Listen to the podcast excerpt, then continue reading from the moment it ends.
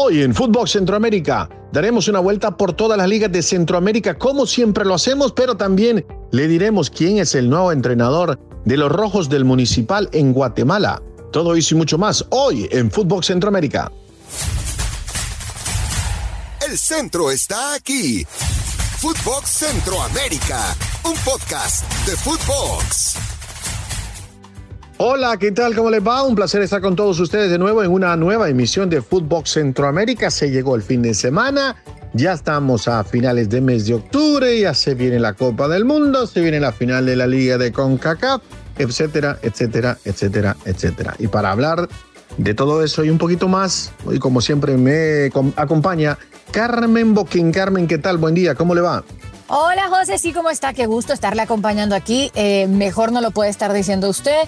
Queda nada para que acabe este 2022 que hace ya casi cuatro años y medio hemos tenido marcado en rojo y obviamente vamos a hacer el gran repaso de todo lo que nos están dejando nuestras ligas en Centroamérica. Comenzamos. Zona Cuscatleca Sí, Carmen, vamos a la zona Cuscatleca, si te parece. Eh, le cuento rapidito, eh, Club Deportivo Águila se impuso 2 a 1 sobre Chalatenango. Los goles del equipo aguilucho fueron de Santos Ortiz, el descuento del equipo norteño fue por parte de Leonardo Menquíbar. El partido se jugó en el estadio Gregorio Martínez y con este resultado el equipo de Oriente, el equipo aguilucho, ha recuperado el liderato del grupo A. En otro resultado, en otro partido, Club Deportivo FAS contra Marte, el equipo Santaneco gana por la mínima diferencia con gol de Sánchez Martínez. Eh, un equipo tigrillo que no pudo contar con varios jugadores importantes como Estradela, como Marroquín y como el mismo Denis Pineda. Eh, según lo que pude averiguar, lo que me pude informar es que FAS ganó, sí, pero no convenció. Tuvo un jugador más dentro de la cancha, pero parece que no se notó los dirigidos por Octavio Zambrano no tuvieron la calidad de juego que, que se ha estado esperando de este equipo, al cual se le ha hecho una inversión muy, pero muy importante, pero están con aspiraciones de poder llegar a la faceta finales de este eh, torneo, de este torneo más corto que se está jugando en El Salvador. Por otro lado, Club Deportivo Dragón contra Platense, la victoria fue para el equipo mitológico, sí, con un gol solitario de Jair Arboleda. Eh, fue suficiente para una nueva victoria en el torneo apertura para Club Deportivo Dragón. Con este resultado suman seis partidos sin conocer la derrota y le están peleando ahí el primer lugar a Club Deportivo Águila y eso sucederá en la última jornada. Imagínense, Dragón, Club Deportivo Águila, dos equipos de la misma ciudad.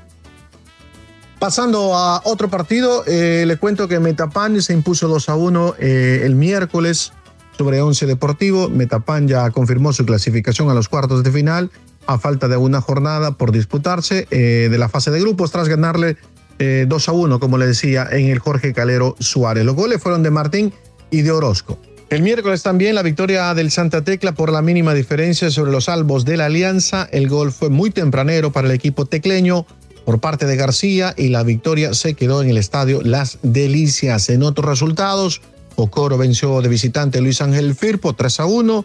Los goles del equipo oriental fueron de Arevalo Martínez, de Franco y de Argueta. Le cuento, en el grupo A lidera a Club Deportivo Águila con 17 puntos por diferencia de goles sobre Dragón, que es segundo, Ocores tercero, Platense cuarto, Chalatenango quinto y en el último lugar está Luis Ángel Firpo con 5 puntos. En el grupo B, el superlíder Alianza con 19 puntos, Isidro Metapán tiene 15, FAS con 13, Atlético Marte con 11, Santa Tecla con 10 y el 11 Deportivo con 6.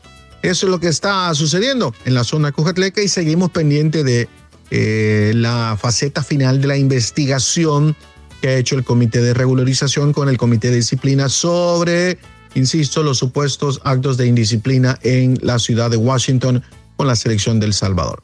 Bueno, José, y más allá de eso que usted dice que todavía falta que acabe de explotar, ¿qué va a ser finalmente lo que acabe de ocurrir con esa sanción a los futbolistas que habrían roto un poco las reglas en esa concentración? Hay una última hora que creo que también es sumamente importante. Eh, un terremoto más, como bien nosotros le llamamos a lo que está ocurriendo en El Salvador y con Fast Food en específico, porque el presidente del Comité de Regularización, eh, Humberto Sáenz, ha anunciado eh, que va a poner un aviso a la fiscalía porque ha encontrado, imagínese usted, al puro estilo de una película de eh, investigación y de cosas raras, un micrófono en las oficinas de la presidencia de Fast Food.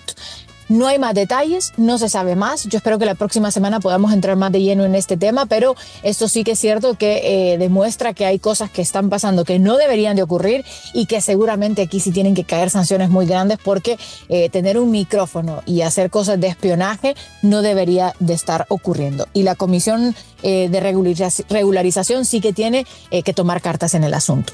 Bueno, José, nos vamos, si le parece, a la zona catracha. Zona Catracha. Tengo que decir que me estoy quitando el sombrero, el recién ascendido, el Olancho FC.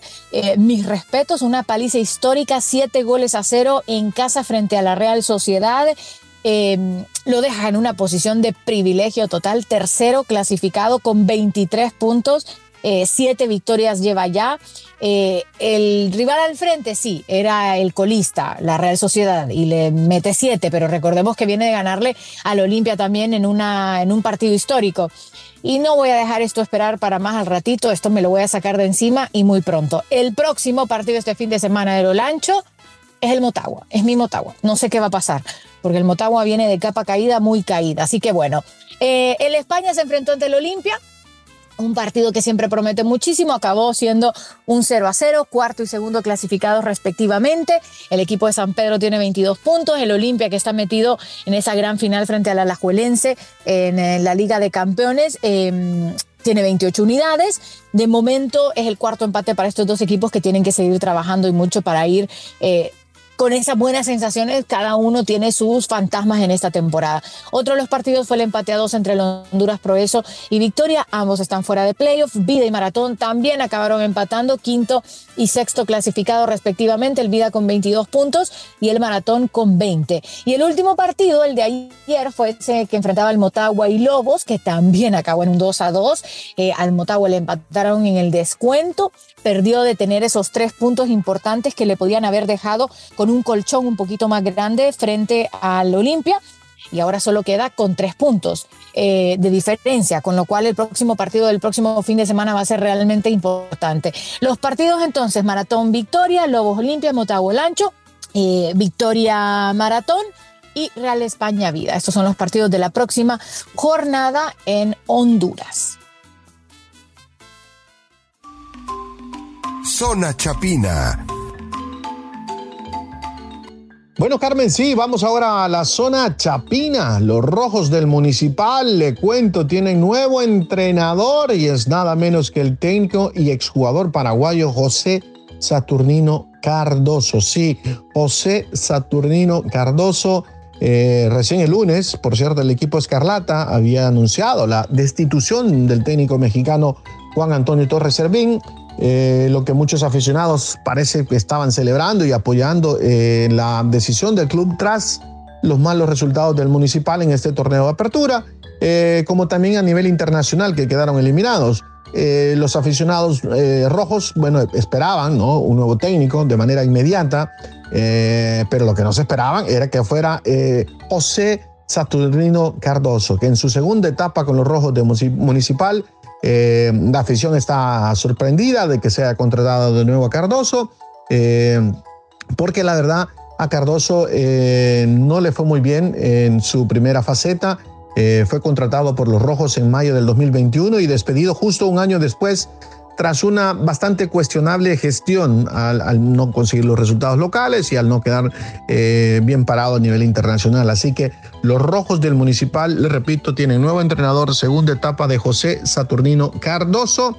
Y los partidos que quedan para la fecha del fin de semana solo son tres nada más. Iztapa contra Chuapa, Guastatoya contra Xelajú y Chinabajul contra Misco. Así que ahí está, Carmen, la bombita de José Saturnino Cardoso eh, me gustaría ver, saber qué piensa usted, Carmen, qué piensa sobre lo de Cardoso y su segunda etapa. Totalmente, José. Lo cierto es que Cardoso tiene que llevar a, a, Municipal al lugar donde se espera. O sea, no están en la mejor posición en la tabla, tampoco es que queda mucho tiempo, ocho partidos únicamente, con lo cual los cambios tienen que hacerse y verse evidentemente rápido. Eh, él no continuó en este torneo no porque se fuese por la puerta de atrás o porque hubiese algún problema, simplemente porque tenía una serie de planes y cositas que quería hacer eh, en México y bueno, toma esa decisión.